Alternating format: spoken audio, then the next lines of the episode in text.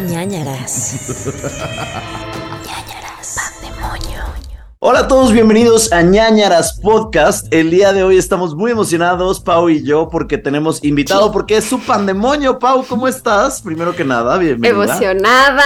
Saben que es nuestra sección favorita. Es la única que tenemos en realidad, pero nos emociona siempre el fin de mes porque tenemos su bonito pandemonio. Los que nunca nos han escuchado, contamos historias que ustedes nos mandan a nuestro mail de nanaraspodcast.gmail.com y siempre tenemos un bonito invitado que nos viene a contar también sus propias experiencias. Y hoy tenemos a Candrés Peredo. Hola chicos, ¿cómo están? ¡Qué emoción! Gracias por invitarme. No, hombre, gracias a ti por aceptar eh, en este bonito mes, el mes más mexicano, porque él es boliviano, pero ya, ya es, mexi ya es mitad No, mexicano. miren, tengo mi pan de muerto acá, ya, ya estoy Mm. nacionalizado. Bueno, es de Starbucks, dudosa procedencia, lo sé, pero es lo que Pero, haría. Mira, extranjero, pero nacionalizado. Claro que sí, el siempre. pan, tú y todo. Nos encantó todo. Oye, en Bolivia, en estas fechas de Halloween, Día de Muertos, ¿se celebra algo o no les Se celebra mucho? Día de Muertos, o sea, el 2 de noviembre. Eh, siempre vamos al cementerio con mi, con mi familia a visitar, bueno, a mis abuelos, a mis abuelos de parte de madre y de padre, pero no tanto como acá. O sea, cuando llegué a México y me topé con las... En realidad la celebración de la muerte en sí fue muy choqueante. O sea, ver altares, ver calaveras por todos lados, así en plan de, de admiración, veneración. Yo dije, wow, qué loco. ¿Vas a hacer tu altarcito este año? Sí, sí quiero, sí quiero. Eh, Pero necesito, bueno, solo tengo fotos, lo demás lo tengo en Bolivia, pero sí, sí quiero hacer mi altar. Pero nada más necesitas fotos, todo lo demás lo consigues aquí, de que flores, comida, etc. Pero no es que hay que comprar las cosas que, que el difunto quería. ¿De dónde saco yo una salteña? Necesito que me manden acá cosas bolivianas por... Pero tal vez le gusta otra cosa que puedas conseguir fácilmente. No, le voy a dar un pan de muerto a mi Sí. Ah, Un mole, a ver Mole. si le gusta. exacto. Mira, yo, yo se lo dejo a ver si te gusta. digo. Exacto, exacto. O un chocolate, a todo el mundo le gusta el chocolate, ¿no? O sea, como que algo así podría ser. Bueno, si no me jalan las patas. Pues ustedes ya conocen a Candrés, pero si no lo conocen, deberían de seguirlo en todas sus redes sociales, que está como Candrés Peredo. Es increíble, nos da todas las noticias que necesitamos, tendencias, las peleas, las dramas de los youtubers y de los TikTokers, todas las cosas se entera uno por Candrés y estamos muy felices porque además acaba de ganar su bonito Kids Choice Award. Uh, felicidades.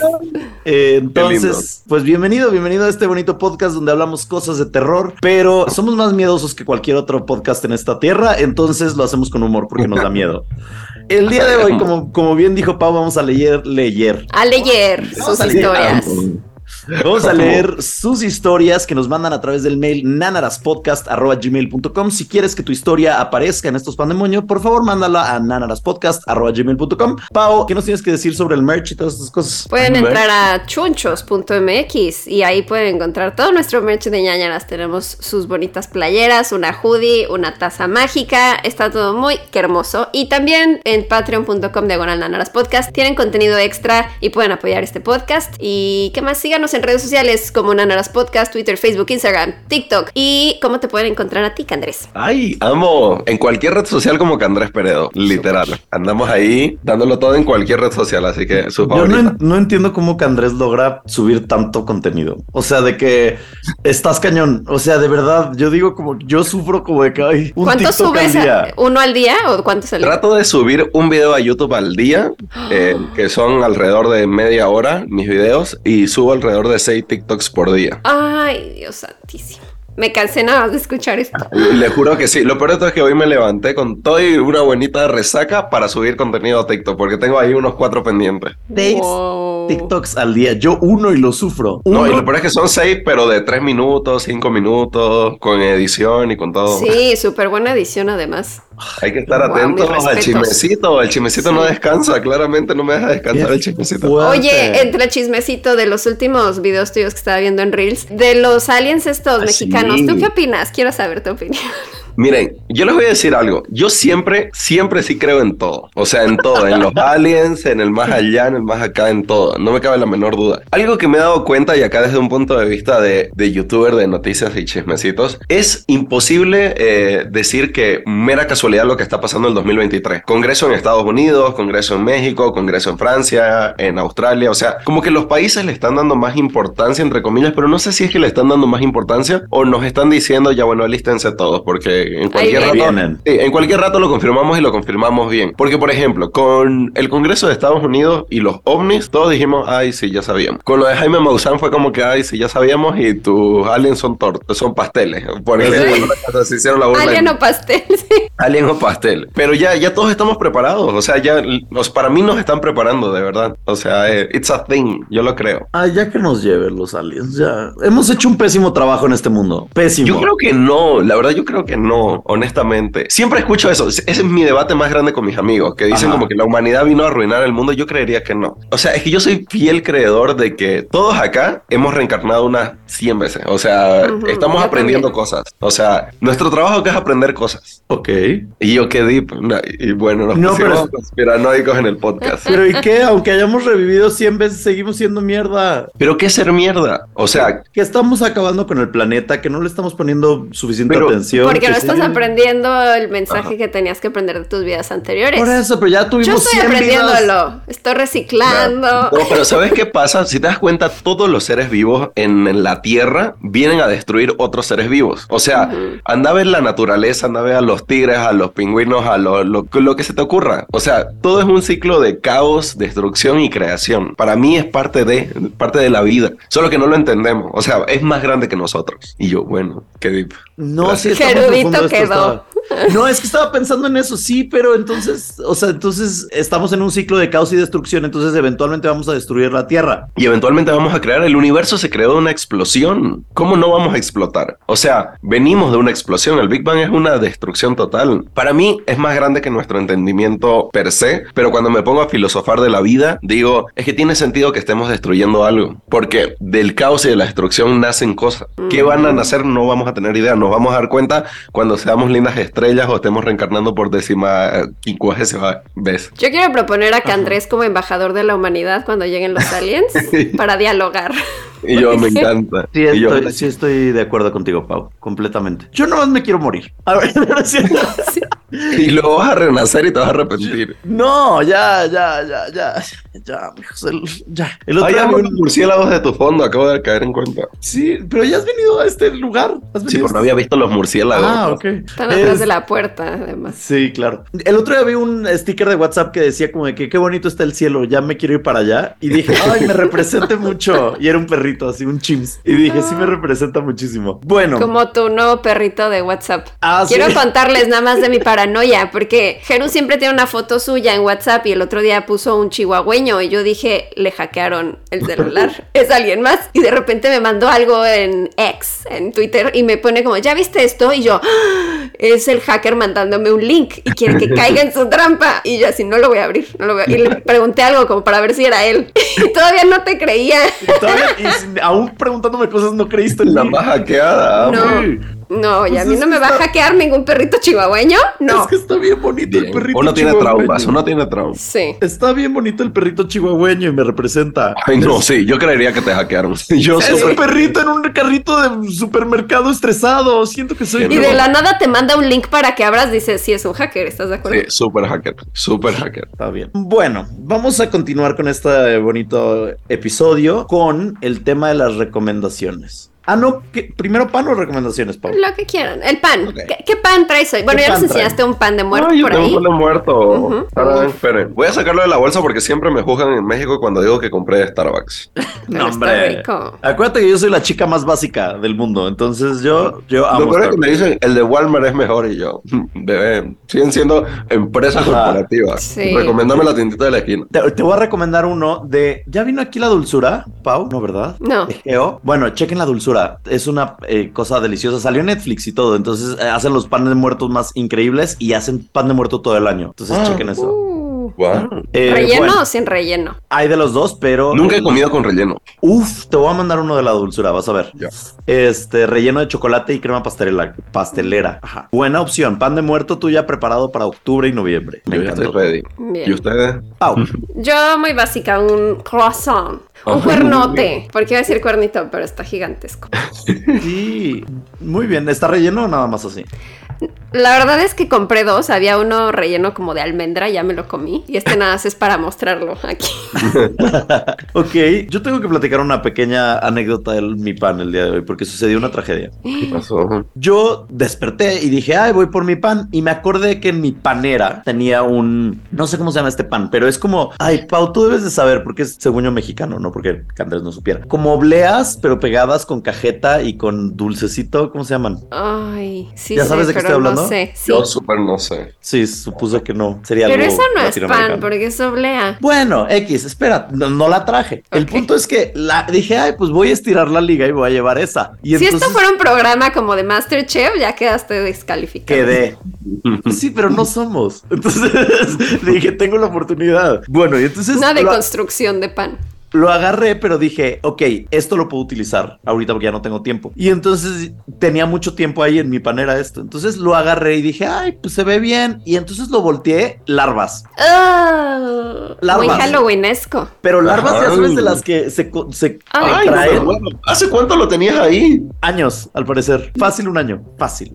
Pero según yo estaba envuelto en plástico, pero no, el plástico estaba abierto y había una larva así como, ay, me no. saludó. Sí, porque se contrajo y salió y como que, Ay, no.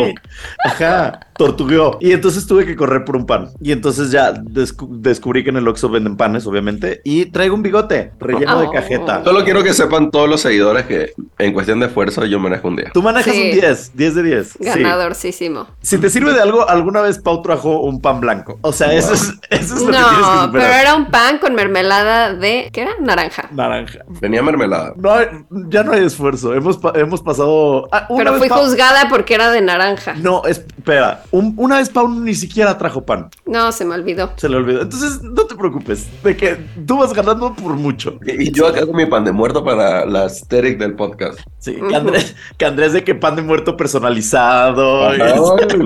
Y yo no había que traer uno a cada uno. Ah, El puntaje y así, pero menos un punto por ser de Starbucks. sí, me van a jugar, pero estoy listo para la jugación. Ok, bueno, entonces después de que el pan, porque, si ustedes se preguntan por qué traemos pan, porque este es el pan de moño y siempre pensamos que tenemos que tener un pancito para el susto. Así lo decimos aquí en México, el pancito para que ¿En no nos Bolivia eso se dice o no? No, me lo topé acá. O sea, tuve mi primer temblor de la vida y me dijeron un bolillo. y Yo, ¿qué bolillo? Y ahí descubrí todo. Sí, es una cosa muy rara. Ajá. No, para comenzar no le decimos bolillo, entonces me dijeron como que, ¿no quieres un bolillo? Y yo, señor, acaba de temblar, ¿qué quiere ofrecerme? Deje de joder. Y luego caí en cuenta que estaba siendo buena. Y yo, perdón. Y bueno, continuamos con las recomendaciones. Candy, Candy Perreo. Así es su nombre de, nombre por las drag. noches.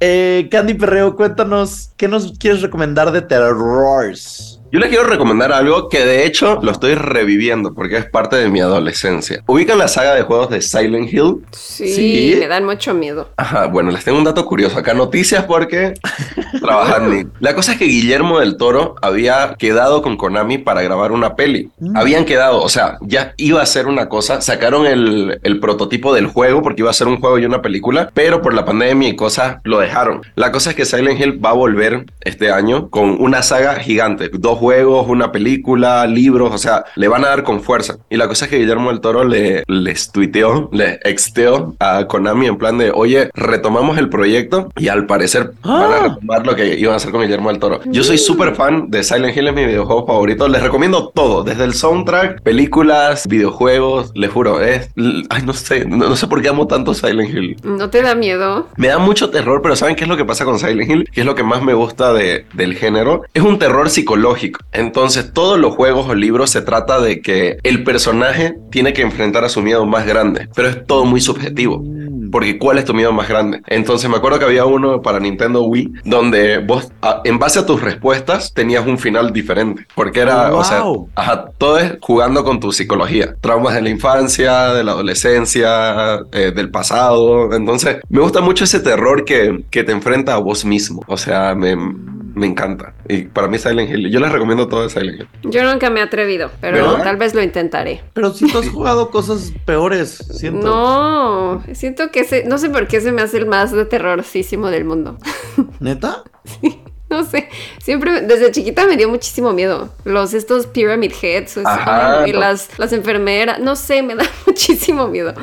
Oye, yo no sabía que tú jugabas videojuegos, Candrés. No, soy super gamer. No sabía super gamer. eso. Esto es una nuevo, un nuevo dato. Entre que juego videojuegos, juego Yu-Gi-Oh, tengo un Nintendo Switch, soy experto en Pokémon, pero en plan Pokémon competitivo. Pokémon, vamos a un torneo y los destruyo a todos. Igual O sea- Yu-Gi-Oh. La última vez que compré carta de Yu-Gi-Oh fue la semana pasada. O sea, en otras palabras, eres virgen.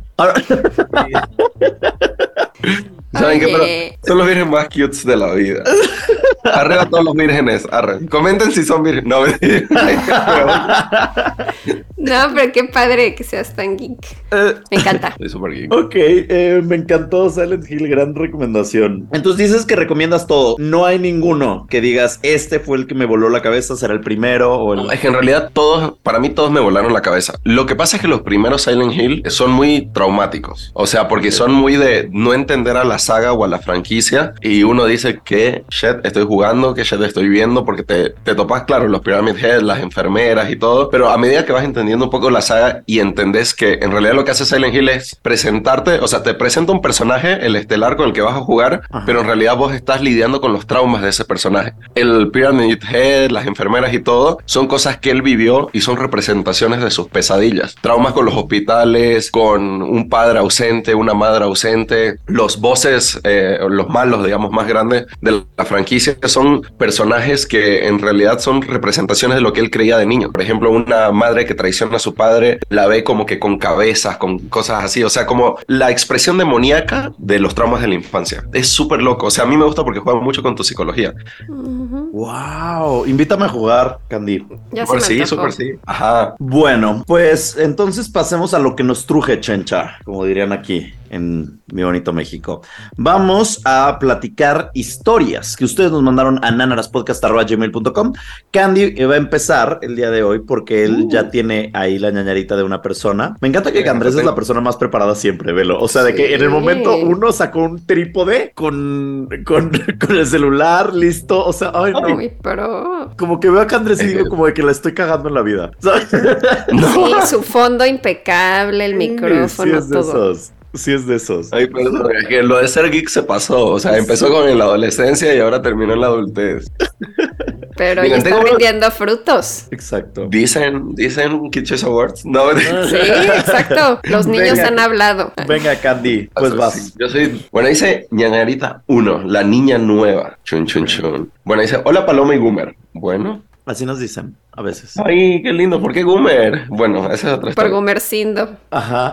Ay, ¿son? Ok. No, porque una vez, creo que nos mandaron una Alguien nos escribió una vez y nos dijo como de que, ay, mi mamá los quiere mucho, Paloma, y les dijo Paloma y Gumercindo. Y es como de que, ah, ok. Y se nos quedó. Claro. Ajá. Ok, por fin me animé a contarles una de mis historias. No tengo muchísimas, pero esta es la más friqueante porque al día de hoy me pregunto si es real o si mis compañeros de la escuela y yo tuvimos una pesadilla colectiva estando muy chiquititas. Acá quiero hacer un pequeño paréntesis. Cuando yo les cuento en Story Time, tiene mucho que ver con esto. Ajá. Mm. Perdón por la extensión, pero lo amerita. Aquí les voy. Corrí el año 1999 cuando yo tenía 6 y cursaba mi tercer año de la escuela. En esa época, el llamado efecto 2000 se apoderaba de la gente por el cambio de milenio, pero también bailábamos el Living la vida loca de Ricky Martin. Disfrutábamos I Want It That Way de los Backstreet Boys, You Drive Me Crazy Sometimes de nuestra Britney, así como Blue da Vida Ba- Eiffel 65. Bueno, va a disculpar, chicos. Blue Bebop de, de Eiffel 65. Eiffel 65. Oh. Además se estrenaban pelis como Ten Things About You, The Mummy, no la de Tom Cruise, American Beauty, American Pie, Sleepy Hollow, Stuart Little. Mientras todo esto sucedía, a una escuela de monjas de la ciudad llegaba al tercer año de educación básica una pequeña y pálida niña llamada Silvana. Al inicio mis compañeras y yo la veíamos raro porque era muy callada, siempre se veía triste, pero por alguna razón la mayoría, si no todas, solíamos estar con ella en el receso. No recuerdo de qué hablábamos, pero siempre sentíamos una aura fría cuando estaba ella. Bueno, Silvana, acá ya dando malas vibras desde pequeñita. Y Silvana. Susana. Mariana. María. Ah, era Mariana. Era Mariana. Mariana, Silvana, de todos. Acá. Mariana y Silvana. tele- Televisa ¿Quién era prestando Susana? atención. Susana, no sé. Como el segundo día de su llegada empezábamos a notar cosas extrañas en la escuela. Estando en clase empezábamos a escuchar que tocaban el piano que estaba en la capilla del último piso de la escuela. El edificio tiene cuatro pisos. Entonces, como buenas niñas investigadoras, decidíamos ir al lugar durante el recreo. Nos encontrábamos a Silvana tocando el piano de lo más tranquila. Cuando le preguntábamos si estaba bien o si iba a regresar a la clase, ella se limitó a seguir tocando Uy. Luego simplemente apareció en su puesto habitual junto a las demás. O sea, acá vemos que Luciana se teletransportaba. Días después, días después, el piano volvió a sonar. Lo raro era que Silvana estaba dentro de la clase. Ah, perdón, era Silvana. Bueno, Silvana ya tenía acá legermancia, oclumancia. Harry Potter se quedó chico. Cuando salíamos al recreo para ir a investigar, obviamente ella no quiso ir con nosotras. Notamos miedo en ella, pero igual fuimos. Cuando entramos a la capilla, todo se sintió frío. Las luces, las velas estaban apagadas, no había nadie. Parecía todo tranquilo cuando escuchamos a una de nuestras compañeras gritar, ¡El duende! ¡Aquí está el duende! Todas nos quedamos frías por un momento y luego empezamos a ver a nuestro alrededor y al fondo de la capilla, donde estaba más oscuro, vimos una pequeña sombra con forma de hombre. Era muy pequeñito y algo gordo. Ay, se antoja. Tenía un sombrero en punta y estaba sobre una bicicleta. Claro, nos cagamos para adentro y salimos despavoridas al patio de la escuela. A la siguiente semana, Silvana no regresó a clases. Cuando le preguntamos a la maestra por ella, respondió, Silvana, ¿quién es Silvana? Ay, no. ¡No! Imagínense, la niña pálida que llegó la semana pasada. No, niñas, no ha llegado ninguna niña nueva a esta clase. Ese, ese pupitre ha estado vacío siempre. Lo más extraño es que poco a poco nos fuimos olvidando de eso mientras pasaban los años, pero en algún momento de la vida ese recuerdo me regresó. No estaba segura si era real, si lo había soñado, hasta que un día, hablando con mi mejor amiga, le comenté que tenía esa memoria y me dijo, ah, sí, Silvana, ¿no? Me quedé loca. ¿También te acuerdas de eso? Claro, esa niña que nunca más apareció en clases. Fue como que en ese momento nos regresó todo el recuerdo y se quedó con nosotras. No sabemos si nuestras compañeras lo recuerdan, pero aquí les va algo aún más extraño. Un día, hace unos años, estaba conversando con mis primas mayores de la escuela. Ellas también estudiaron en el mismo colegio y recordé mi episodio de terror. Cuando les pregunté si sabían algo sobre algún espíritu o fantasma, me contaron que una de sus amigas había tenido una hermana mayor que estudiaba en nuestra escuela. Se llamaba Silvana. ¡No! Tenía alrededor de 7 años cuando se desmayó durante una de sus clases y murió cuando estaba en el hospital. No. Al parecer, hay espíritus que están estancados en sus actividades diarias y a veces regresan a los lugares que frecuentaban. Tal vez Silvana no encontraba su paz y por eso no podía dejar por completo este mundo. Además, en mi escuela siempre se sentían cosas extrañas. Incluso se contaban muchas historias como habían túneles que conectaban con los otros colegios religiosos y que también habían padres enterrados, monjas y, y fetos de los bebés que tenían algunas monjas. Ah. Esto nunca lo comprobamos. Esto fue algo que quedaron de investigar, pero ahí se los dejo. Como les comentaba, secreta, era un secreto entre los estudiantes. Gracias por contar mi ñañarita. Mi novio y yo amamos a escucharlos. Él me animó a enviarles mi historia. Los amamos mucho. Chon, chon. Quedé. Hay demasiadas capas en esta historia. ¿De dónde salió el duende? Eh, un duende, una histeria colectiva por una compañera que nunca existió. Qué fuerte. Sí existió, murió. Sí, pero la profesora Pero dijo que nunca había llegado. Entonces, Gran ñañarita Wow. para comenzar esto, ¿eh? Me encantó todo. Sí, 10 de 10. pero el duende es mi favorito que llegó en su bicicleta. Ah, plot twist. Era como el de So, ¿no? Como Yo creo- Cuando lo vieron, desapareció Silvana. O sea, ¿qué pedo? ¿Saben qué es lo que pasa? En los colegios religiosos siempre pasan cosas así. O sea, yo salí de un colegio religioso y siempre hay lugares que tienen vibra súper turbia. O sea, yo soy de La Salle, sé que hay La Salle en, en México y en varios países de Latinoamérica, y toda la vibra de los colegios La Salle son muy pesadas. O sea, todos los colegios La Salle, bueno, no sé si acá, pero tienen como que un, una iglesia cerca del colegio. Entonces, como que se siente esa vibra, esa vibra religiosa, dark, oscura. Yo me acuerdo que escuchaba a niños reír en los pasillos. Cuando nos hacían ir en la tarde, se sentían como que cosas, o sea, se ponía frío de la nada, veía sombras, sí daba miedo. Aquí no sé, pero La Salle hubo una época donde tra- transformaron su escuela en Hogwarts. Y eso se me hizo el hazme reír de las escuelas. O sea, yo me reía muchísimo. O sea, de que cambiaron su logo a una varita mágica con así todo de Hogwarts y como que lo transformaron todo y dije como de que, ew, güey, es una escuela. Qué oso decir como de que, ¿a qué escuela vas? A La Salle, la escuela de hechicería y no sé qué. Y es como de que, güey, cállate. ¿Sabes? Entonces no sé si, si eso Oh, pase qué aquí. padre. Yo hubiera estado No. súper feliz, la verdad.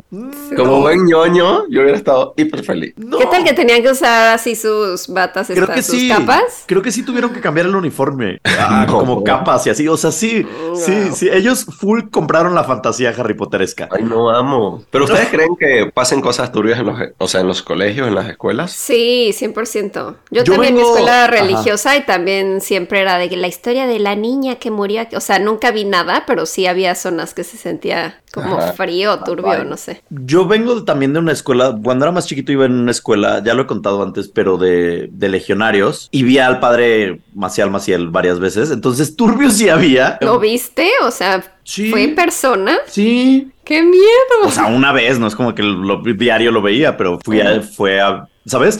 Y desde ahí yo tengo como una falta de atención porque dije, ¿por qué no me escogió a mí? ¿Sabes? O sea, como Ay. que yo iba en shortcitos, yo iba como de que coqueto. ¡Cállate! Y no me escogió a mí. Yo ahorita sería millonario. Entonces, este, no me escogió a mí. Y me corrieron después por Joto y por agarrarme hombres en los baños. Por Entonces- vampiro. Ajá, Por por, vampiro. Entonces, turbio sí pasaba, pero como que también tengo muy, muy bloqueada esa época. Entonces, no sé si realmente había como esta cosa, pero sí recuerdo esto que dices de entrar a la capilla y entrar a la iglesia y sentir como que esa soledad y que se siente frío el ambiente y así. Sí, me acuerdo de eso.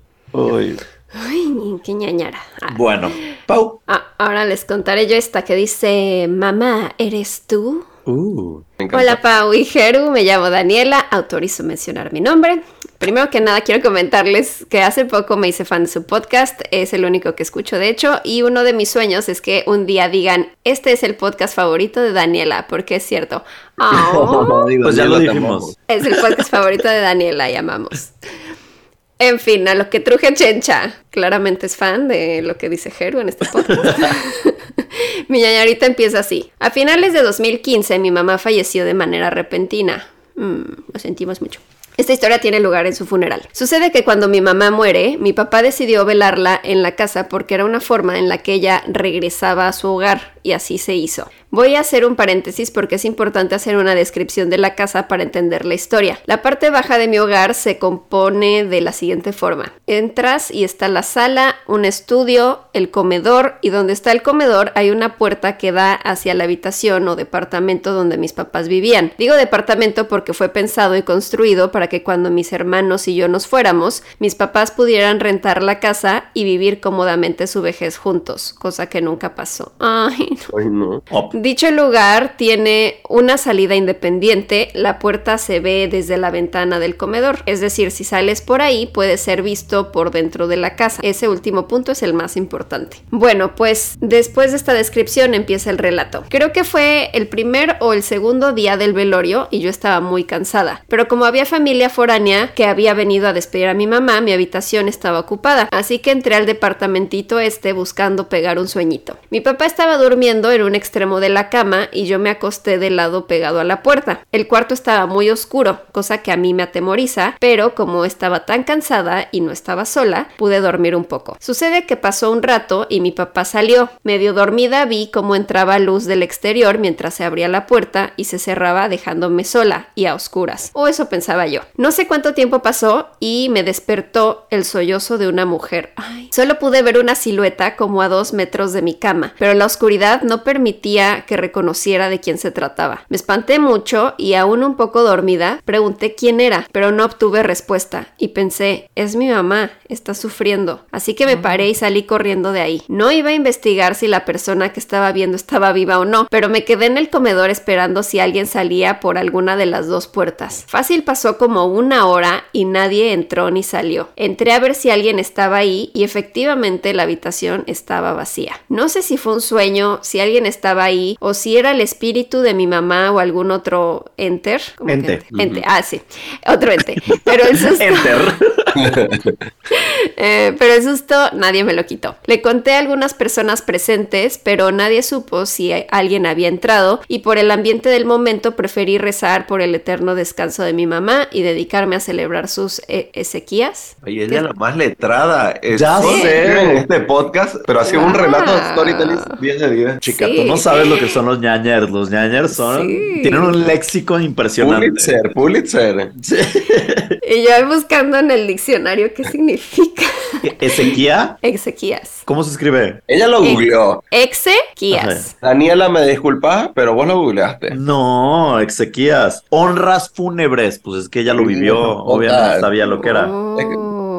Bueno, eso y tratar de olvidar el suceso. Sin embargo, aún después de casi seis años, todavía me pregunto qué pasó realmente y tal vez nunca tenga la respuesta. Hubo más cosas que pasaron antes y después de la muerte de mi mamá, incluso otras situaciones ñañarescas en la casa de mis papás, pero esas son historias para otro momento. Amo su podcast y ya me estoy poniendo al corriente con todos los episodios. Un saludo a ustedes y al niñe del hombro. Les quiere Daniela, postdata, una disculpa si algo está mal escrito, voy en el Ay, bebé. Una Está increíble.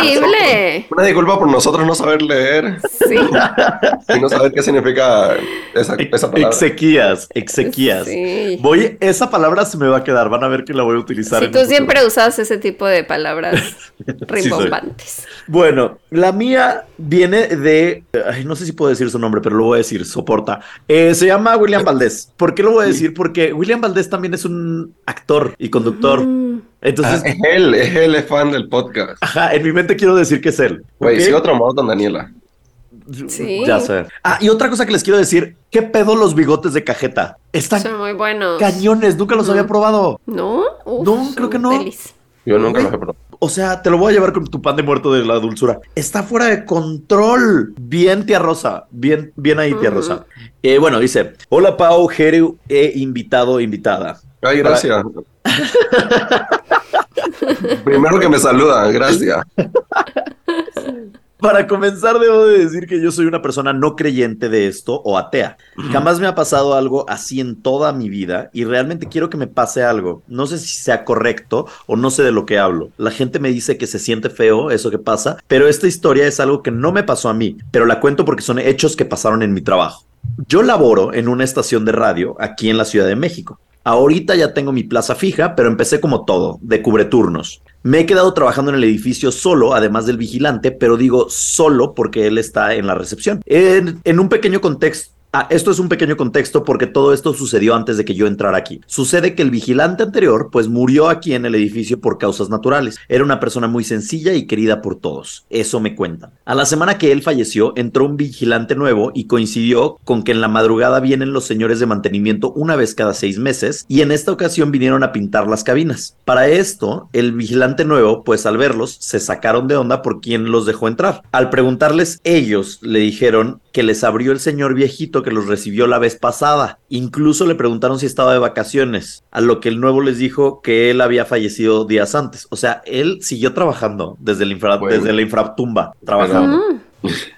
Total, que dejaron el trabajo incompleto y ya no regresaron. Que no saben qué les dijo este hombre, este vigilante, porque se fueron al instante de que les dijeron que ya había muerto. Claro. También se le apareció el compañero de sistemas, que es quien llega a las 5 de la mañana a encender el equipo de los estudios de grabación. Cuenta que estando en pleno encendido en una cabina con todas las luces encendidas, porque es común que se aparezcan en la oscuridad, me imagino, que todo estaba encendido y vio cómo pasó claramente agitando sus llaves como típico cliché de vigilante, y que sí pegó un grito porque pues se impresionó mucho. Otros compañeros que de igual forma trabajan en la madrugada, porque esto fue antes de la pandemia, antes de pandemia, eran cinco personas en la madrugada. Durante y después de pandemia, por desgracia, solo se quedó ya un turno, el cual me tocó a mí. Regresando, me encanta que él nos contó sus problemas laborales de paso. Dijo, y esto nos pasó en la pandemia y soporta. Regresando al tema, los compañeros de la madrugada de igual forma cuentan que escuchaban las llaves y la caminata característica de este señor, el cual le decían Don Marce. Se hizo muy común, todos los días decían, escuché a Don Marce. Todo se salió de control, por así decirlo, cuando un compañero se lo llevó a su casa.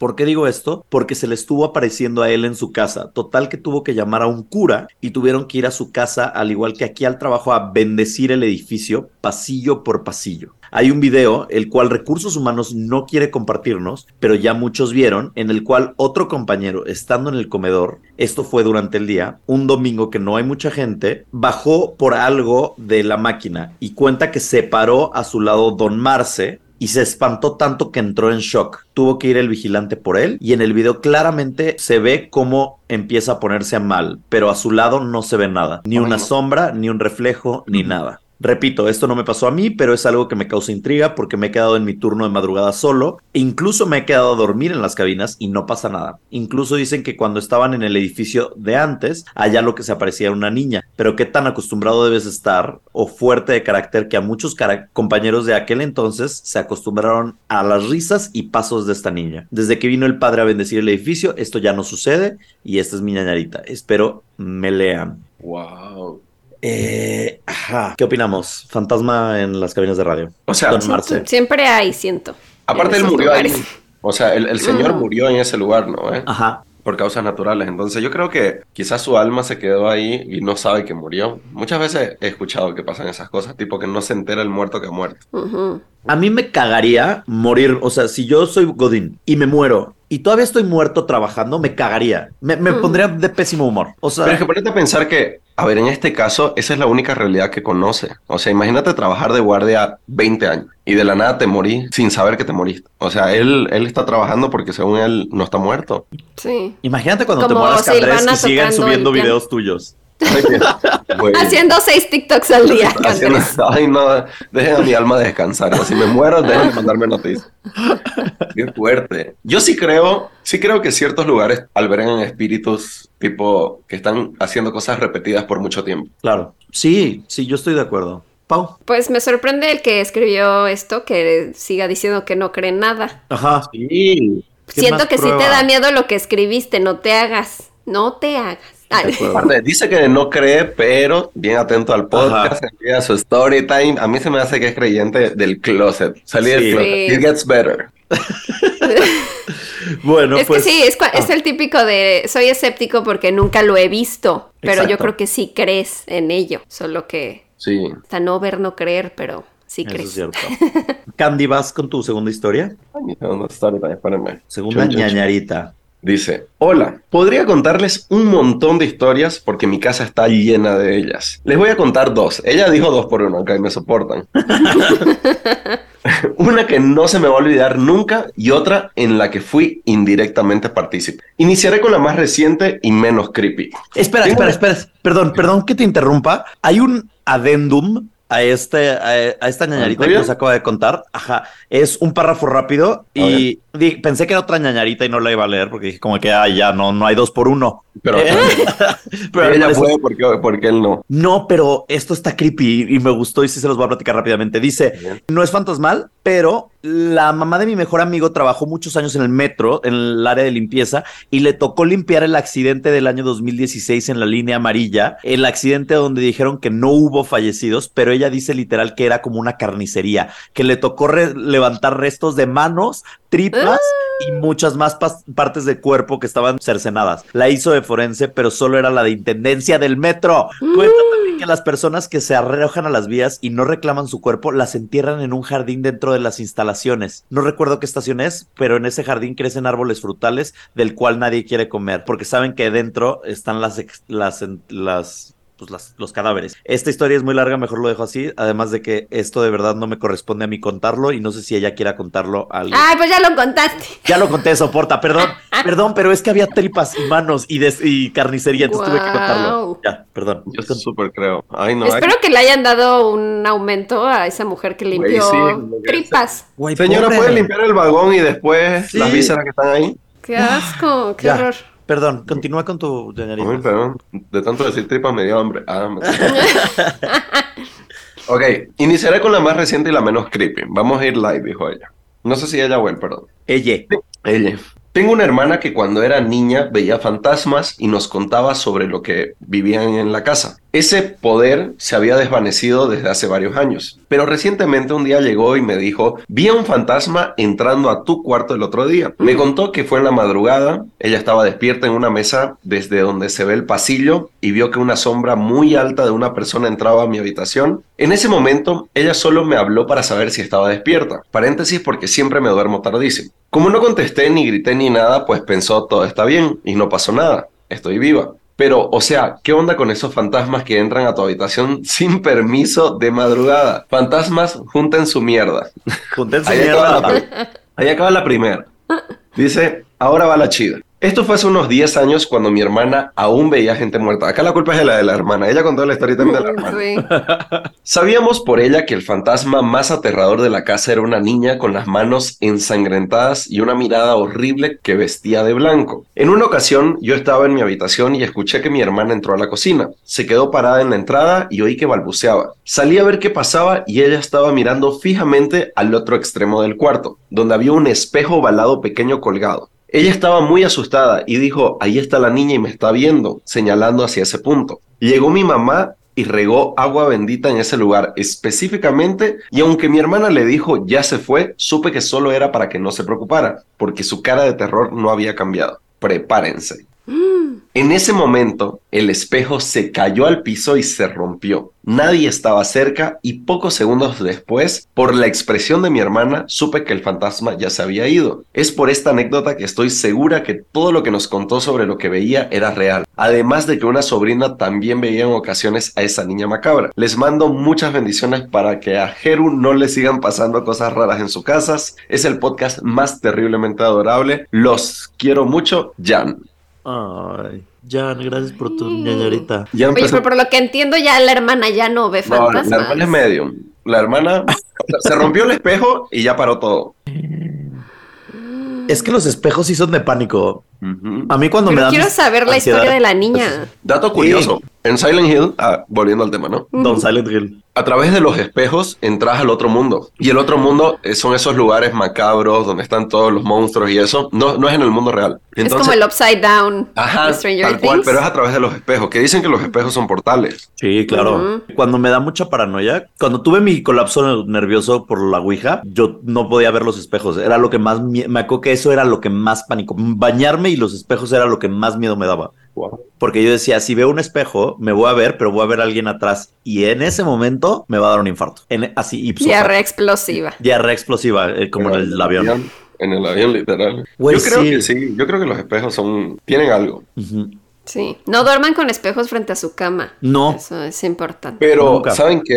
Que es súper loco. Yo, obviamente, yo creo que quizás ya saben esto, pero por ahí alguien no lo sabe porque para mí fue mind blowing cuando me lo contaron. Ubican la serie Black Mirror, ¿no? Eh? Sí. Sí. Bueno, Black Mirror hace alusión a todas las pantallas que están apagadas, que son espejos. Claro. Entonces, indirectamente, te- si tienes una tele en tu cuarto, tenés un espejo. Sí, yo por eso no tengo. Pero igual eh, la pantalla de tu celular, pues es otra, ¿no? Claro, O exacto. sea, la tienes ahí al lado Es siempre. que son Black Mirrors. Uh. Sí, sí. no lo había pensado. Ay. Por eso lo ideal es no dormir con nada electrónico. O sea, no por tema paranormal, pero también por ¿no? Pero- todas esas energías que te transmiten. Ya hay teles nuevas, las nuevas teles, hay unas, no sé qué marcas son. Solo lo son- para no tener miedo. Ajá, que son mate, que no son brillosas, ya sabes. Pero es negro igual, es un Sí, Pero sí, no refleja. espejo. Bueno, es un Black Mirror con miopía. Exacto. Bueno, pero entonces ya si viene Con un un demonio con, mate. si viene un demonio con miopía no me va a ver, ¿sabes? Creo que mucho tiene que ver con las energías. O sea, porque ponete, en este caso y en el caso de, de, los, de todos los story times, mucho tiene que ver con un lugar que está cargado de energía o una persona que tiene propensa, eh, o sea, tiene esta, no sé cómo decirlo, o sea, que es Propensión. propensa a sentir, ajá, propensión a sentir las energías. Porque, a ver, la muerte, por ejemplo, en el story time de, de Daniela, arre, que no me olvido, es como que está ahí presente. En Arre. estos casos, la hermana. O sea, siempre hay una persona que es más propensa a sentir esto. Ujú. Sí, sí estoy de acuerdo. Pau, por ejemplo, Pau quiere ser esa persona porque está Quiero tratando de sentir. abrir sus, sus chakras y sus mi mejor amiga es medium. Mi mejor amiga es medium. Y ella es Oh. súper de, de leer el tarot y cartas. Y yo al comienzo no le creía, la verdad. Yo la juzgaba mucho. Y ya nos hacemos la burla. Yo le decía, yo pensaba que estabas loca, amiga. Hasta que comenzó a ver cosas o a decirme cosas o a sentir cosas que era imposible que ella pueda saber. O sea, o sea, cosas muy específicas. Como que me dice, una vez estábamos charlando así, estábamos solos, ella y yo, dos la mañana, me dice, oye, siento a tu abuelito. Y yo, cuéntame más, perra mentirosa. Y luego me dijo, Ajá, y me decía como que, ay, dice que se acuerda de cuando iban a comer buñuelos a las 9 de la mañana a tal lugar. Y yo, o sea, no, no es como que una historia que le contás a tu amiga, ay, te cuento que iba con mi abuelito a comer buñuelos a esto. No, o sea, ahí sí dije, no, me cae miedo. Y ya luego cuando comencé a escucharlo un poco más y enterarme un poco más de lo que ella hacía, porque ella ahorita vive de eso, o sea, trabaja de eso, y es como que, sí, o sea, es imposible negar eso, que, que existe un más allá. ¿Y saben qué es lo más loco? Story time súper rápido. Mi abuelito se murió en mis manos. O sea, yo la Mm. primera muerte que vi fue, o sea, mi abuelito acá conmigo. O sea, yo lo acompañé a morir. Entonces siento que tengo un bonding muy grande con él y ciertas cosas que me contaba ella era, era que no le he contado a nadie. Entonces yo dije, sí, esto sí es real. ¿Ella está en Bolivia? Ella está en Bolivia. Ella está en Bolivia. Ay, no, y algún día lo- la podemos traer porque tiene story times, pero Sí. para todo, se los juro, les va a encantar. sí. Ella es súper conocida en Bolivia por eso. O sea, en realidad ella es como que medium y al mismo tiempo no lee el tarot, lee el oráculo de ángeles. Ella trabaja mucho con ángeles. Mm. No con. Ajá, no, no, no con tarot. Entonces, hace poquito me hice una limpieza generacional con ella y es súper loco. O sea, las vibras, las energías, las cosas que sentís mediante la meditación, es como que es meditación guiada, pero tipo, como decirte que mi cuerpo sintió frío, sintió calor, sintió soledad, sintió tristeza, sintió felicidad. O sea, y todo solo con pensar. Dije, wow. ¡Qué fuerte! Quiero Me eso. encanta. Voy a ir a. Bolivia solo a ver a tu amiga. No, se lo juro, se lo juro. Yo, yo- es más, literal, está buqueada todo este año y yo cada que voy a Bolivia es como que, obviamente, hace un espacio especial para mí, pero es muy conocida. O sea, hay gente que, que ha viajado de México y de Estados Unidos solo para verla y para charlar con ella. y todo. Llévame, Candy. Llévame. Ajá, se los voy a presentar. Un día puede estar en el podcast, es mi mejor Sí. amiga de toda la vida. Sí, ella. ¿Tiene sus redes algo de esto? Se llama ¿Sacó para altruista lunar. Pueden buscarla en cualquier red social como altruista lunar. Entonces, y lo que más me gusta de ella es que es muy honesta. Por ejemplo, cuando uno va a preguntar ciertas cosas, ella no, nunca te va a decir algo por una tercera persona. Tipo, si alguien va y me ama, no me ama, no me corresponde a mí decirte esas cosas. O sea, Mm. es Ah, claro. solo, ajá, solo tuyo personal y no es cosas del futuro. Son mu- muchas cosas de introspección que vos decís, verga. O sea, no, no es nada de adivinación ni esas cosas. Y creo que por eso se hizo querer mucho, digamos, porque aparte ella hace como que en vivos y cosas así, y la gente le escribe así como, quiero saber si me está engañando mi... Y ella los manda a la mierda. Yo la amo. O sea, imagínense yo, pero mujer. Ajá. ¡Wow! Me tatué esta luna por ella, Oh, porque ella es altruista lunar, es mi mejor amiga de toda la vida. Nos conocemos desde que tenemos cuatro años. ¡Qué lindo! Pero ¿dónde está tu tatuaje mío? ¿Dónde? Eh, Ah, yo tampoco no lo- tengo tuyo. No lo puedo enseñar en cámara, Pau. Está en un lugar muy privado. Y a Pau. mí me lo has enseñado. Es un, No sabía esto. es un pulpo del extraordinario. Es tu logo. Qué Eh, hermoso. no, pero lo estoy diciendo completamente sin falacias. Si Pau me dijera, me quiero tatuar algo contigo, yo sí me tatuaría. Pau no lo haría porque Pau no. Bueno, no sé, tal vez sí. Ajá. Lo estoy pensando ahorita. Es que sí. Voy a hacer una noticia, fuerte confesión. Fuerte confesión en el O sea, si. Pau me dice de que Lo voy a pensar. tatuémonos un fantasmita por ñañaras, yo sí lo haría. O sea, de No, que. Mi, mi mejor amiga no tiene tatuaje, pero yo quería hacerme algo para recordarla. O sea, Mm. Yo soy su- yo tengo 17 tatuajes. O sea, yo soy la más darks. Ah, no, mentira. Aparte son chiquititos y son todos, son todos uno más gay que el Es otro. lo que te iba a decir, o sea, eres la- el típico cliché de que me encanta la tinta y tus tatuajes Ajá, literal. Yo, yo soy ese meme. No, pero sí quería hacerme algo relacionado con ella porque le tengo mucho cariño. Aparte hemos pasado por muchas muchas cosas. Y esta nueva etapa, digo nueva porque, o sea, fue súper loco ver a ella en su proceso de, de convertirse en la persona que es, porque no es, o sea, no es como que cuando teníamos 17 me decía, ay, veo muerto. No, para mí fue súper nuevo y ella cuando comenzó a abrirse y a contarme y a vivir todas estas, experiencias, fue como decir qué locura. Y ver cómo a través de esos, no sé si son dones, talentos o qué sé yo, puedes ayudar a personas es súper lindo. O sea, ver el impacto que puede hacer y lo haces para bien. Es muy, muy lindo. Qué Me encanta eso. ¿En qué nos quedamos? Ya no sé, ya me... No sé, ¿queremos seguir leyendo ñañaritas o que ya nos cuente Cateris la suya? Pues como quieras. ¿Tienes alguna otra corta? Yo tengo una cortita, si quieren. Yo tengo una largota, pero... Ah, está bien. Que, que Andrés decida. Yo la cortita, no más la larga. No, no, Cortita. no, Muy difícil no, de no, lee la cortita. Venga. A ver. Esta, creo que sí puedo decir, es de Adrián. Y dice, mi pequeño aporte, hola, mi hija y yo somos parroquianos de nuevo ingreso a esto de las ñañaras y dicho sea de paso, ahora somos papá e hija ñañarudos. Ay. Como relato les puedo decir que por mi trabajo en Health, Safety and Environment he tenido que pasar muchas noches en fábricas. En todas, pero en serio, en todas, siempre me han dicho que se parece o la niña, la monja o el hombre de armadura negra. Órale, ese no lo conocía. Yo tampoco. Hombre de armadura negra. Específico ese señor. Muy ¿Qué fábrica medieval. trabaja usted? Fábrica Oye, de pero hierro. es que aparte puso arma, rayita, dura, Dura. negra. Ay. Ay, güey. Uy, se están muchísimo. Mm. Y lo cierto es que nunca he visto nada. En una ocasión me quedé en la noche verificando un mantenimiento cuando de pronto se escuchó música en una cabina de lijado. Me pareció raro pues se suponía que esa área no operaría. Fui a ver y pues imagínense, nave industrial de unos 20 mil metros cuadrados que con los cambios de temperatura truena mucho, todo oscuro y hasta el fondo se veía la luz de la cabina mientras escuchaba la del negrito de la cumbia. Me acerqué y me asomé pues escuchaba el compresor funcionando junto con el chorro de arena propulsado por el aire a presión y efectivamente estaba un tipo trabajando en la cabina pero no tenía cabeza. Yo tendría unos 24 años y me asusté mucho, pero sin miedo al éxito, entré al cuarto temblando y resultó que la gente dejó el compresor conectado a un temporizador como los que usan para los arbolitos de Navidad y la bocina tenía función de despertador. Lo programaron y listo. Donde sí puedo decir que se sienten vibras muy pesadas es en el metro de la Ciudad de México. ¡Ah! Y justo hablabas de esto. De noche hay mucho movimiento y a mí me tocaba recorrer los túneles por donde corren las vías. En el tramo de auditorio Polanco sucede que hay una resonancia muy peculiar que si la gente que va atrás de ti platica, tú la escuchas como si te hablaran en el oído. Uy. En la estación Pantitlán había una muñeca, les pongo foto acá abajo. Ay, Estaba en medio del túnel sentada en lo que es un respirador, de los que se pueden ver como rejas afuera en la banqueta. Dicho sea de paso, la gente no quería pasar cerca de ahí, le A ver. tenían mucho miedo. Ajá.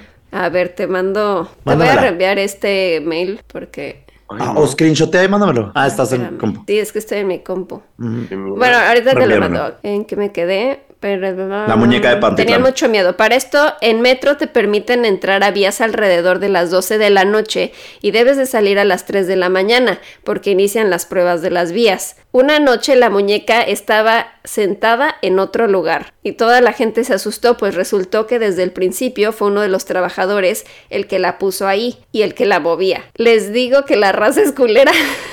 Pero la mente muy fuerte, juega muy fuerte y te hace pensar mil cosas. Ya en otro correo les cuento lo que no tiene explicación y me tocó vivir. A ver, quiero ver a la muñeca. Ay, está muy fea esta muñeca. A No, ver. no quiero tenerla en mi celular. Te voy a reenviar el correo. No. No quiero tenerla en mi celular, me la envía a mí. Sí, porque yo no quiero. Porque si le tomamos así como foto para mandártelo, Ajá. pues la voy a tener yo en mi celular. Espíritu de la muñeca. ¿No? Uy.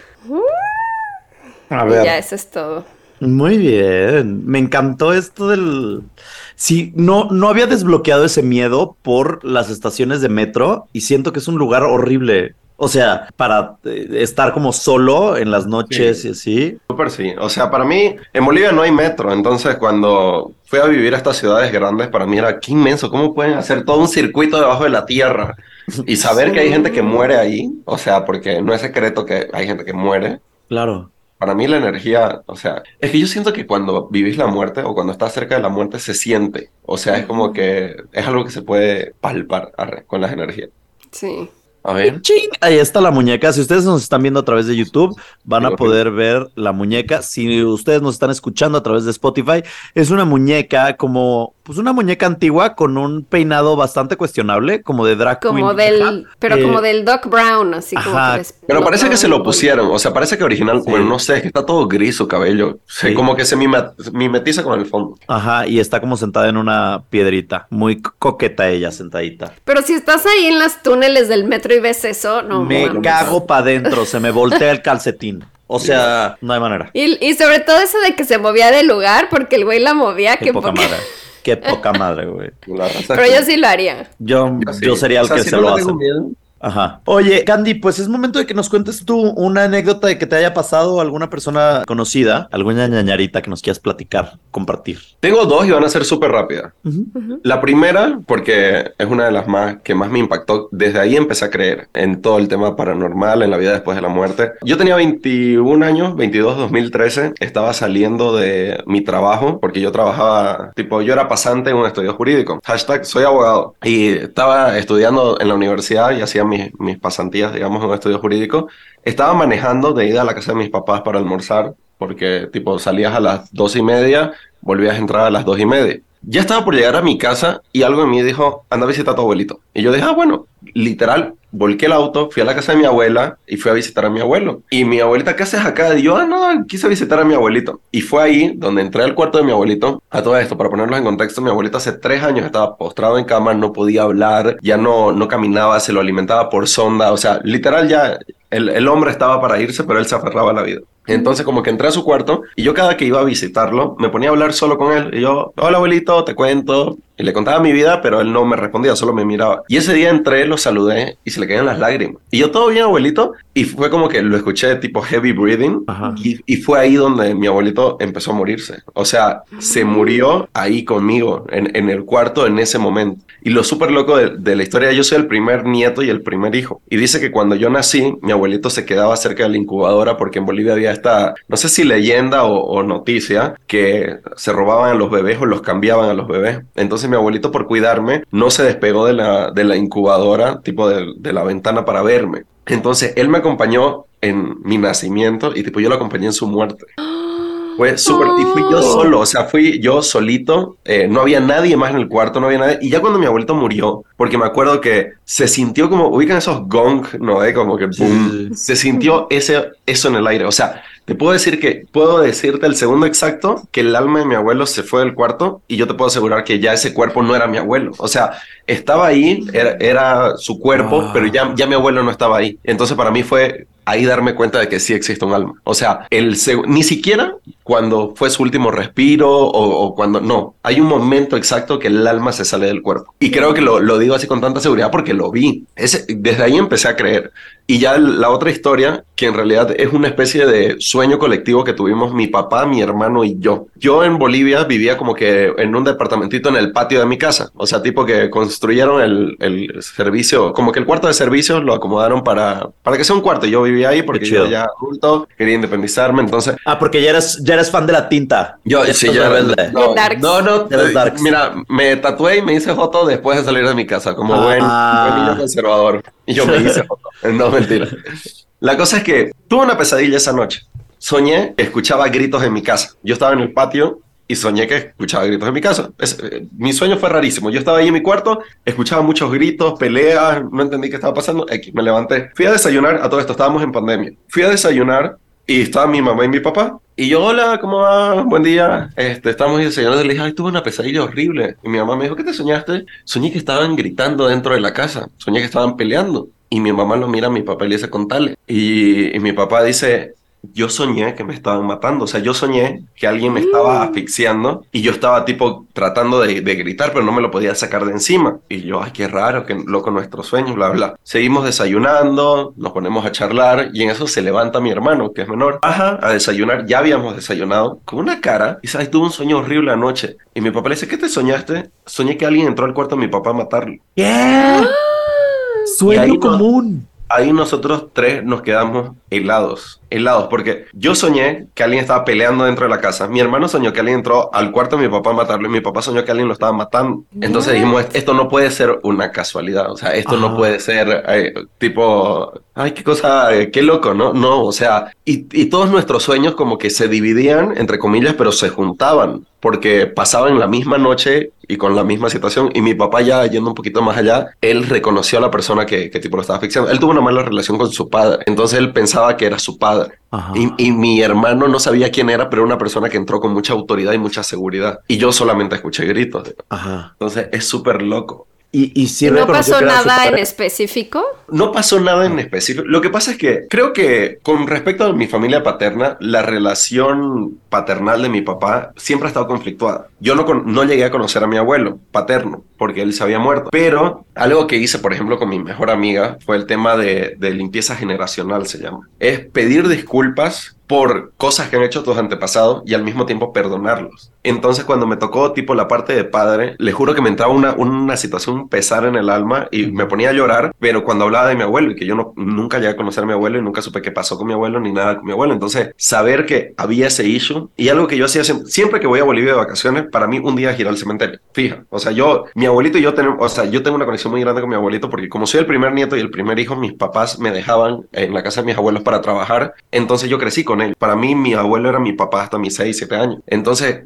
tener esa conexión era rara y saber que mi abuelo de parte de padre era malo, como que no entendía. Crecí así, entonces cuando yo iba al cementerio general de Bolivia, eh, de mi ciudad, era como que iba solo a ver, a ver a mi abuelo materno. Desde hace unos dos años comienzo a ir a, a donde mi abuelo paterno y creo que de alguna extraña manera, generacional y saltándome un linaje, yo hacer las paces con, con esa figura de esa persona. Entonces, todo lo que les cuento ahorita ha sido después de la pandemia y después de ese sueño, pero antes como que todavía estaba el issue. Entonces, súper loco pensar que, que todavía existe eso y más lo asocio con el hecho de que Bolivia y mi ciudad en específico es el Monterrey de, de, de Bolivia. Entonces, como que bien conservadora, bien tradicional, bien machista. El ¿Cómo hecho se, que los cómo se llama tu de la- ciudad? Santa Cruz. Santa, Cruz. Santa Cruz. Sí. También la tienes un tatuaje de Santa Cruz, ¿no? Ajá, tengo un tatuaje de Santa Cruz, la amo con todo mi corazón, pero no, no deja de, de tener estos, estas cositas. Y el hecho de que los hombres, entre comillas, de la casa tengamos este sueño que representa una figura por parte de padre, para mí era como que son muchas cosas que- hay que sanar. Claramente mi Sí. papá no quiere hacerlo, o sea, mi papá no, no es de esas personas que voy a,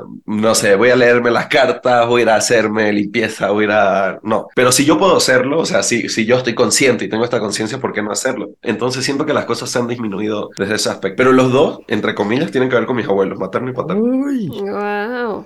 Sí, algo que he aprendido en esos temas es que si tú lo trabajas, indirectamente también se le mueven esas Sí. cosas a tus papás, a tus... a- como a la gente cercana a ti, pero que esté lista como para tener ese cambio. Exacto. Y, y eso justo lo vi en, en el tema de lo, lo de la limpieza generacional, porque es que es inevitable saber que cualquier cosa que vos hagas va a afectar ni siquiera a tus padres, generaciones anteriores. Sí. Muchos dicen que nosotros estamos acá, o sea, muchas personas dicen que estamos, las personas, somos los que somos para eh, generar un cambio o algo que todavía no se ha solucionado, resuelto o ha sucedido en la familia. Sí. Justo estoy en- metida en todo ese tema. Wow, Yo me igual, encanta. yo me- Sí, estaba el otro vuélvete- día. Vuélvete así, igual que la amiga Es lo que estoy tratando de hacer, sí, está- me hicieron una constelación el otro día, igual era este tema como de una meditación, como sanando todas esas como relaciones que tienes luego, no sé, un bloqueo, por ejemplo, en el tema de abundancia, dinero y no sé qué, y a lo mejor son cosas que traes arrastrando de varias generaciones, y como pensar que siete generaciones antes de ti son 126 personas para que llegaras tú, ¿no? Oh, o sea, claro. de todas esas parejas de tu árbol genealógico, 126 personas que estás como cargando como esas como heridas generacionales y pensamientos bloqueos, está muy impresionante. Wow.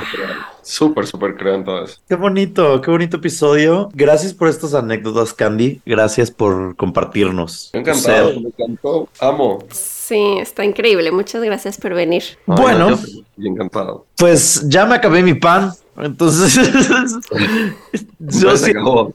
es hora de terminar este bonito episodio. Pau, algo más que se me olvide, que se nos olvide. Eh, nada, recuérdanos que Andrés te encuentran como Candrés Peredo en redes, Como ¿verdad? que Andrés Peredo donde quieran, hasta en Tinder, porque andamos en la sequía. No, mentira. Y OnlyFans, ¿no? No, todavía. Pide, el público pide, pero no, no está Ya, abre tu OnlyFans, Andrés. Ay, no, pero si ya lo regalo por Twitter, que voy a estar ahí cobrando. Por eso es lo que te estoy... Siempre te digo, tú estás regalando, tú estás tirando dinero a la basura. Ya. Ay, lo voy a Emprendimiento. pensar. Lo voy a pensar. Está bien, está bien. Bueno, pues, nada, nos escuchamos el próximo martes con otro episodio más de ñañaras. Recuerden que en Patreon pueden encontrar más contenido. Los jueves subimos los Sello Files, así que nos vemos también por allá. Los amamos. Ay, me encantó, chicos. Gracias por invitarme. los quiero Gracias, Candy. Gracias. Besos. Bye. Adiós, bye. ñañaras.